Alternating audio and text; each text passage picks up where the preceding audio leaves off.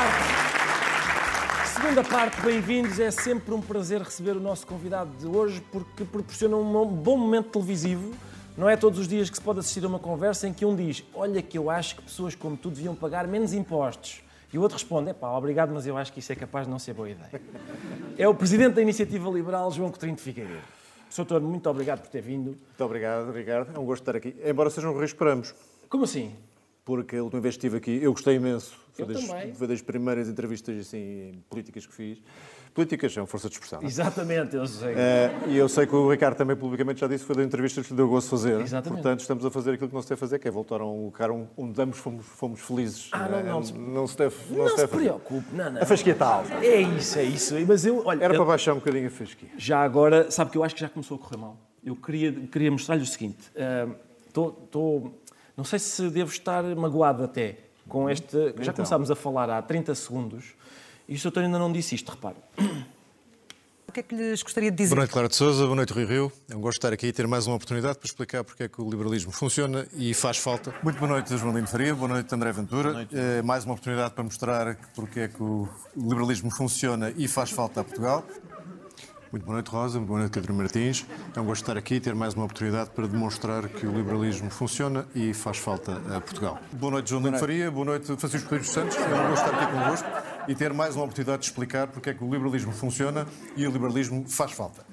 Muito boa noite, Rosa Pinto. Boa noite, eh, Rita Vaz. É um gosto de estar aqui e ter mais uma oportunidade para demonstrar que o liberalismo funciona e faz falta. O que é que eu sou menos que a Clara de Souza?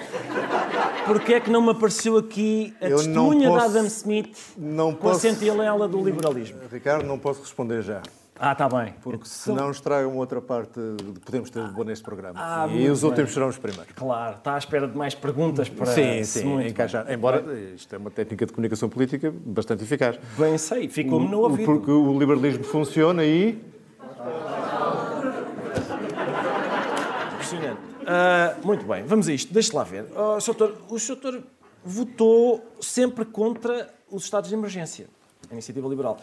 Ah, porquê? Os seus eleitores estavam mesmo, estavam já irritados de, das pessoas estarem confinadas e terem de ser eles próprios a limpar os jardins e encher o depósito dos barcos e não sei o que era isso. Ok, já eu vou- começamos outra vez com os preconceitos de, contra os liberais. Eu também só venho cá, a última vez foi quase há dois anos, portanto, dois em dois anos, venho cá com todo o gosto tentar desfazer mais um Eu preconceitozinho. sou muito preconceituoso. Que é essa coisa dos, do- dos liberais estarem do lado dos ricos e os outros estarem do lado dos pobres. Eu, por exemplo, ainda hoje estive com uma senhora da Pontinha, 70 anos, é uma empregada doméstica, vai votar na iniciativa liberal. Estou a falar com um famoso apresentador, tem um jardim enorme e ainda não vai votar em iniciativa liberal. Portanto, quanto a isso, estamos a arrumar.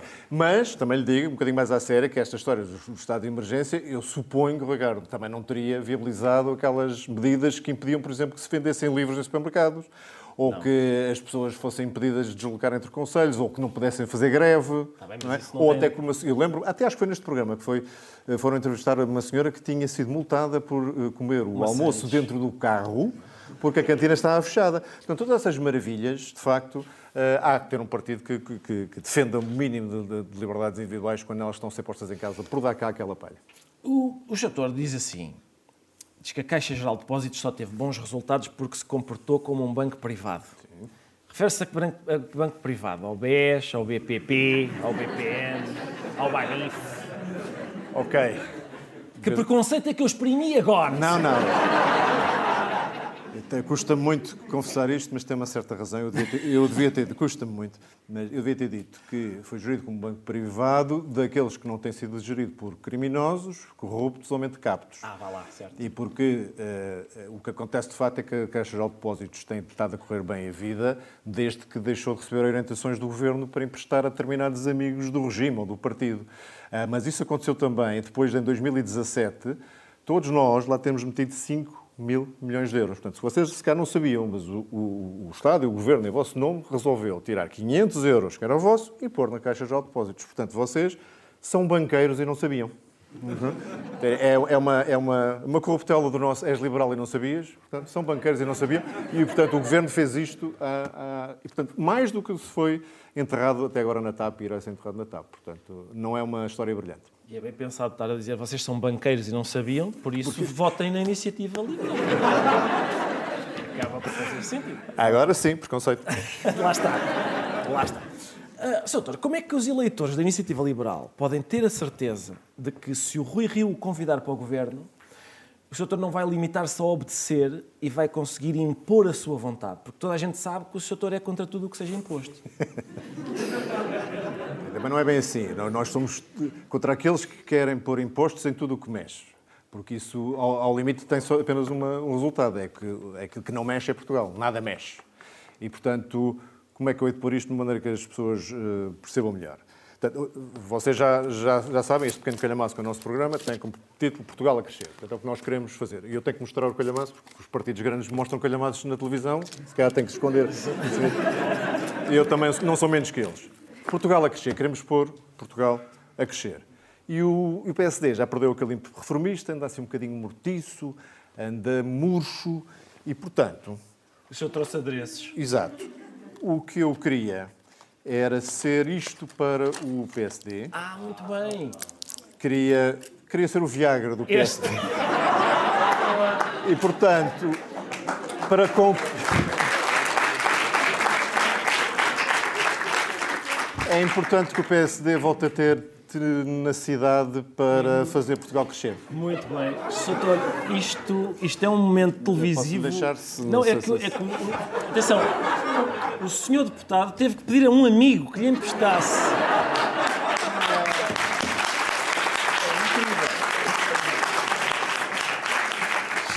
Muito obrigado. Sim, sim, depois, depois conversaremos sobre sim. esse que já saiu e já. Também não se vai estragar, não é? Exatamente. Muito bem. Estávamos há bocado a falar dos patrocinadores do programa, talvez a pois... marca, que eu não vou dizer qual é, que Exatamente. faz este, este fabuloso medicamento. Sim, sim. Uh, milagroso medicamento, talvez. Para Fica a dica para o marketing da Pfizer. Uh, uh, até porque este programa arrebita, é o que toda a gente me diz. É o que toda a gente me diz. Mas, isto está bastante firme na, na, liderança das audiências, não é? Está, assim, ao domingo fraqueja um bocadinho. É, é porque, porque as pessoas vão ver é o que é que o Bruno Carvalho é, está a fazer. É aquela, é aquela depressão de, de domingo à noite. É dizem, capaz de ser, sim. É muito é difícil combater essas. Uh, Doutor, no vosso programa, a Iniciativa Liberal diz que quer reformar o Serviço Nacional de Saúde, mas é reformar no sentido em que vão fazer tudo para que o SNS meta os papéis para a reforma, não é? não. não está é... que eu estou forte nos preconceitos ainda. É, está um bocadinho, não tá. é? Não, mas esse por acaso, como tem graça, passa. E graça com graça. O, o que acho que, é, que qualquer português gostaria é que as pessoas, quando vão marcar uma consulta, a consigam antes da idade da reforma. Porque hoje, um, se, um miúdo, jeito, se um miúdo tentar marcar uma consulta de pediatria, quando chegar à altura, é mais provável ter uma consulta tipo planeamento familiar ou o que vai. É, e isto é um tema sério, porque em listas de espera há muita gente a sofrer e, e algumas a morrer e, e, não, tem, não tem graça nenhuma. E, portanto, eu que tenho seguro de saúde, suponho que o, o, o Ricardo também tenha, uh, e, ou, ou quem tenha a ADSE, portanto já serão 4 milhões de portugueses ou algo parecido que têm os seguros ou a ADSE, portanto quer dizer que há 6 que não têm. Há 6 milhões de portugueses que a única hipótese que têm é uh, inscreverem-se numa lista de espera. Não é aceitável e a nossa reforma do, do Sistema Nacional de Saúde tem exatamente como objetivo acabar com as listas de espera.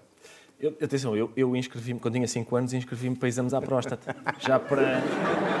Quando chegar à altura, eu estou pronto. Passou por cima uh, do planeamento familiar. São estratégias, direto. sim, sim. Muito bem. Um, Doutor, não é um bocado estranho? O seu programa tem 600 páginas. 600 páginas, sendo a Iniciativa Liberal o partido do Twitter. Não era mais fácil escrever só um tweet a dizer. Eu, propunha, uh, tipo LOL, o Estado que não se meta na minha life, tipo impostos é cringe. Period. É muito bom. Eu vou precisar que leia isso mais devagar, porque eu acho que ainda vou twittar isso hoje. Sim. É muito bom. E, e também já não somos bem o partido do Twitter. Hoje em dia somos muito mais fortes no Instagram, que é onde estão as pessoas mais jovens, que seguem muito a iniciativa liberal. Somos o terceiro partido preferido dos jovens entre os 18 e os 34. Uh, e por algum motivo é.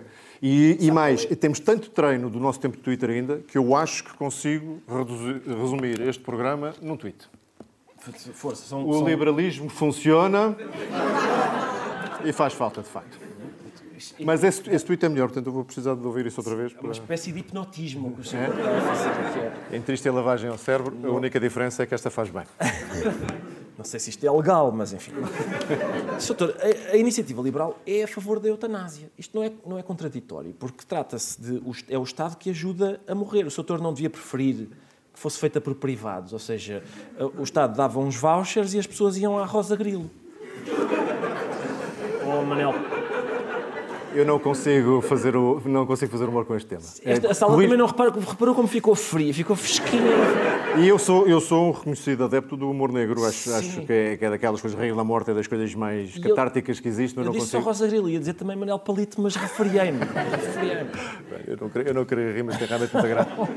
Tem realmente muita graça, mas este, este tema só corrige o seguinte: nós não defendemos a eutanásia, nós defendemos a despenalização daqueles que ajudam à morte assistida. E fazemos-lo porque há gente que, em situações terminais, que espero que nenhum de nós uma vez tenha que, estar ou eh, participar numa decisão desse tipo, é uma situação de tal forma grave, extrema e de sofrimento que acho que deve ser acautelada na lei e, e- e não ser penalizada. Concordo consigo. Mas não Já consigo. concordou comigo no início, agora Isto está a ficar muito perigoso. Não venho cá mais. Não. Pois. Eu vou chegar a casa... Os intervalos Chega- passam de dois em dois anos para quatro em quatro anos, se não se importa, porque está a chegar a ficar muito casa- perigoso. Um de nós vai acabar ou votar no Partido Comunista ou na Iniciativa Liberal. Sim. E eu, como não tenho a certeza qual é, Eu vou chegar a casa, vou-me desinfetar todo. não sei o que foi isto. Não sei o que foi isto. O Sr. Deputado já viu o tempo de antena do CDS, em que aparece referido como a prima moderninha? Aquilo é sobre o Sr. Ah, ele prepara-lhe um, um cocktail. Não beba aquilo, porque ele põe umas coisas azuis lá. não vou gastar mais comprimidos. Claro, não, não. Ele põe lá um Outras coisas azuis. azul que é claramente aquele que o Putin dá aos adversários. Aquilo é aquele, aquele veneno russo. Não, não, não consigo ver qual é a relação entre a sobrevivência do CDS e um veneno russo. É, ah, bem, ah, é, é capaz de haver alguma. Mas da Rússia, de facto, não, há- não se espera grande coisa. Já há muitas décadas não se espera grande coisa de bom. Eh, o- não sei se o Ricardo está sempre de acordo com isto que eu disse, mas, por exemplo, agora em Portugal temos várias coisas russas que é de evitar. Salada russa, por exemplo. Na geringonça. É bom não voltar a comer salada russa. Montanha russa. Os portugueses não sabem o que é que esperam. Estão para cima, para baixo, desconfinam, confinam. Vem, vem novo governo, não vem. Mas sem sair do mesmo sítio, andar às voltas. Evitar a montanha russa. E a última coisa que temos que evitar. E esta é politicamente muito relevante é a roleta russa. E a roleta russa seria uma aliança do PS com o PSD, que já não sabe muito bem o que é que vai sair dali. Pode sair uma coisa que nos sai muito, muito caro. Sim, eh, quer dizer, é- isso não há dúvida. Essa Seria uma roleta russa, mas há ali outras coligações que não são russas, mas têm ali um elemento, digamos, alemão, que eu também evitaria. Sim. E, e da parte da iniciativa liberal, já Também- foi muito claramente dito. Não, seria é, muito bem, muito bem. Eu, eu proponho vermos um excerto do seu frente a frente com António Costa. Muito bem. Nos dois primeiros anos de atividade, isenção sobre 30% do rendimento. No quarto e no quinto ano de atividade, terceiro e quarto. De segundo, no terceiro e no quarto ano de atividade, É o doutor que lhe diz terceiro e quarto. Confesso. Confesso, sim, fui eu. Este sussurro, eu. que é que- como é que. Então a gente quer ver debates em que há gritaria e o doutor sussurra? Eu, isto é, é o contrário do que a gente quer, a não ser que a sua desculpa seja.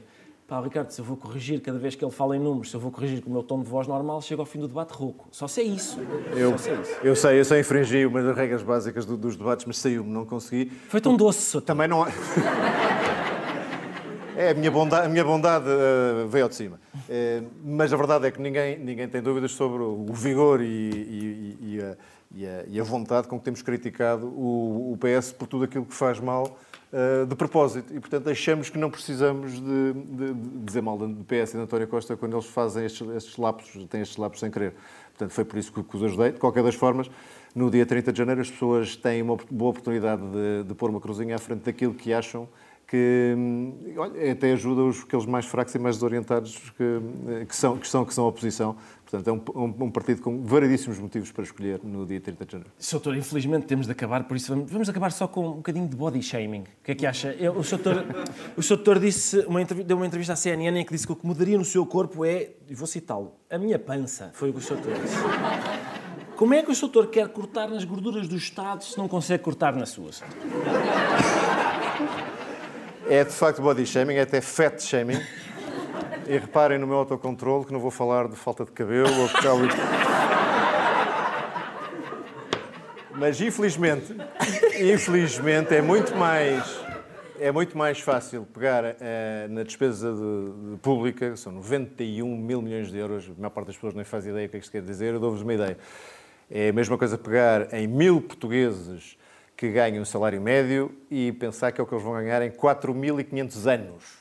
Ok? Isto é o que o Estado gasta todos os anos. Portanto, conseguir cortar aqui um bocadinho nisto é bastante mais fácil do que eu voltar a perder ou voltar ao peso que tinha, colocando a trabalhar que nem um muro e não tenho tempo para ir ao kickboxing. Okay? Mas se o requisito é ser elegante, eu acho que tem um lugar para si como Ministro da Reforma, da Reforma do Estado, dentro do tal princípio que um de nós vai, vai aderir às ideias do outro, portanto, está convidado. Convite ao vivo para o Ministério. Dava um bom Ministro ou não dava? Sim, sim. Uh... Quer dizer, agora sou elegante, mas ainda há 10 minutos era careca. Hum, Doutor, muito obrigado, é sempre um prazer recebê-lo. É tudo por hoje. Amanhã à noite cá estaremos com Inês Souza Real do PAN. Até lá, muito obrigado.